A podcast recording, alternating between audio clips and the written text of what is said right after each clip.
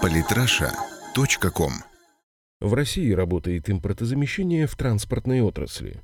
Андрей Борцов, Министерство транспорта РФ разработало и приняло программу импортозамещения, в первую очередь направленную на замену импортных составляющих в оснащении аэропортов, оборудовании локомотивов и строительстве дорог. Директор Департамента программ развития Минтранса Алексей Семенов сообщает, что в настоящее время на момент принятия программы в перечень рекомендованных вошло 38 технологий и материалов. В соответствии с решением коллегии Минтранса в целях научно-технического обеспечения транспортной отрасли и внедрения передовых и наукоемких высоких технологий, на базе МИИТа был создан отраслевой инновационный центр импортозамещающих технологий на транспорте. В планах по импортозамещению учтены предложения Минтранса по повышению уровня локализации производства локомотивов Трансмашхолдинга и уральских локомотивов до 80%.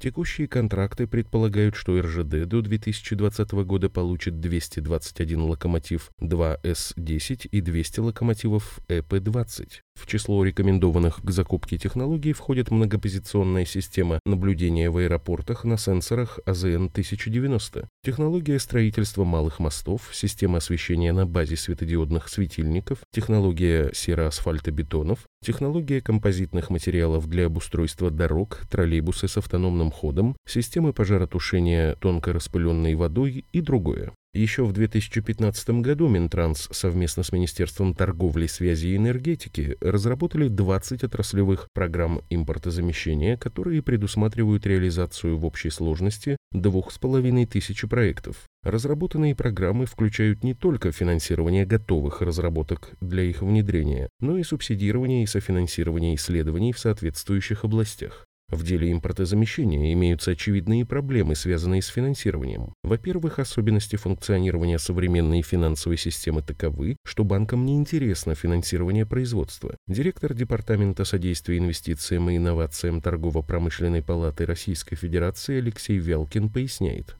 Правительство запускает программу поддержки банков и реального сектора экономики дешевыми деньгами через проектное финансирование. И здесь необходимо максимально упростить процедуру отбора таких проектов, регламентировать время от подачи заявки до выделения ресурсов, снизить требования к проектным показателям. Практика работы ТПП РФ с региональными инвестпроектами доказывает необходимость снижения нижней планки вдвое до 500 миллионов рублей, что позволит помочь привлечь капитал в свои проекты не только крупным, но и средним компаниям. Во-вторых, столь любимые либерал-экономистами иностранные инвестиции имеют проблему не только в стремлении вкладываться в короткие и высокодоходные проекты при практическом игнорировании низкодоходных, но важных для России. Это вполне ожидаемо. Стандартный капиталистический подход. Расходы государству, прибыль эффективным частным собственникам. В контексте рассматриваемого вопроса важно другое. Инвестор зачастую не просто выделяет финансы, но и ресурсы. Свой товар, технику, сырье, технологии и другое. В результате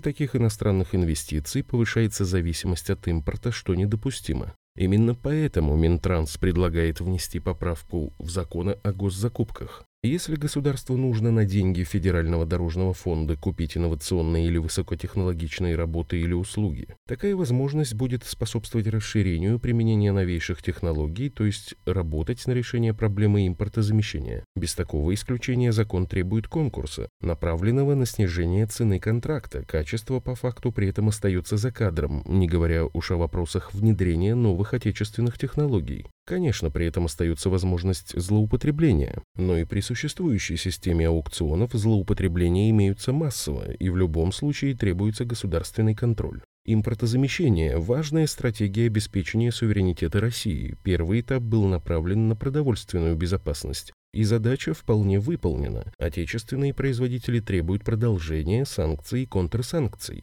Второй этап технический, этим и собирается заниматься Минтранс. Денег на все сразу, к сожалению, не хватает, хотя тут и имеется вопрос к работе либерально-экономического блока правительства, поэтому импортозамещение внедряется постепенно в соответствии с приоритетами. Роль транспорта особенно наглядно видна на примере железнодорожного, который обеспечивает свыше 40% пассажирских перевозок, осуществляет более 80% грузоперевозок, в военной области около 98% перевозок. В случае наступления форс-мажорных ситуаций именно железнодорожный транспорт максимально приспособлен для массовых перевозок, а в отдельных регионах он является практически единственным видом пассажирского транспорта в межрегиональном сообщении. Однако надо учитывать, что в производстве локомотивов, вагонов и другого используется множество электроники. И если сами локомотивы в России собирают вполне успешно, то в области электронных приборов доля импортозамещения еще велика. По данным на 2015 год в гражданском самолетостроении Россия импортирует более 80% комплектующих.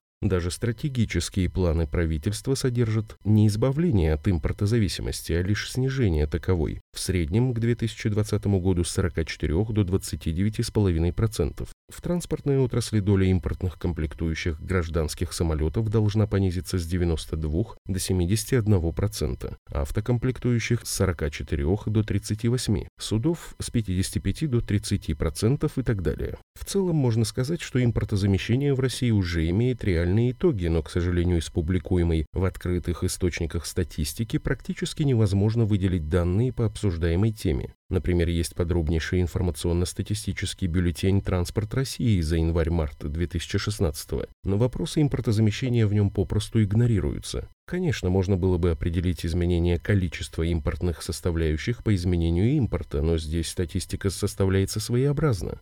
Например, Федеральная служба государственной статистики в информации о состоянии внешней торговли в январе-мае 2016 года в таблице импорт важнейших товаров указывает вместе машины, оборудование и транспортные средства, соответственно, невозможно выделить транспорт отдельно. Кроме того, к транспортной отрасли относятся не только средства передвижения, но и дороги, их оборудование, а также аэропорты, железнодорожные станции и так далее. Да и из публикующихся данных выводы неоднозначны. Скажем, в указанной категории доля импорта за январь-май 2016 года составляет 89,3% по отношению к аналогичному периоду 2015. Значит ли это уменьшение зависимости от импорта? Никоим образом. В 2015 году снижение импорта за тот же период составляло 56,7%. Это вопрос санкций и соответствующего товарооборота. Тем не менее, при всех трудностях импортозамещения в России является стратегической задачей и постепенно выполняется. Однако для успешности решения этой задачи необходимы следующие меры, которые не вписываются в имеющуюся либерально-экономическую политику. Первое. Отказ от либеральной парадигмы экономики. Снижение процентной ставки для целевых кредитов на развитие отечественного производства сейчас в некоторой степени имеет место, но этого недостаточно. Второе. Внедрение регионального подхода к образованию, обучение специалистов, которые нужны региону в связи с его спецификой. Создание системы, объединяющей производство, научные коллективы, высшие и средние учебные заведения для ранней профориентации.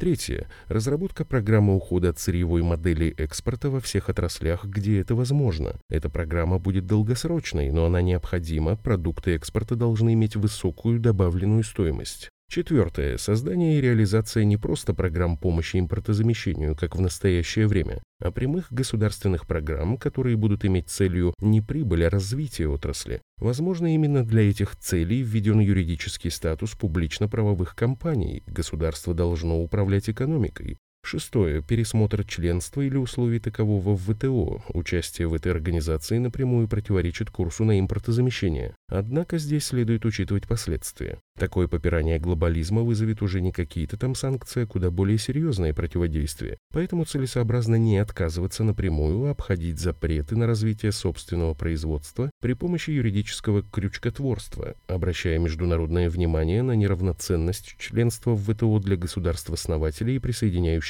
позже. Седьмое. Все импортозамещающие товары должны иметь строгий контроль качества. Проблема теоретически вполне решаемая, но требует отказа от либеральной парадигмы свободного рынка и перехода к многоукладной экономике, рассматривающей экономику страны как единое целое, с возможностью перераспределения средств на актуальные участки.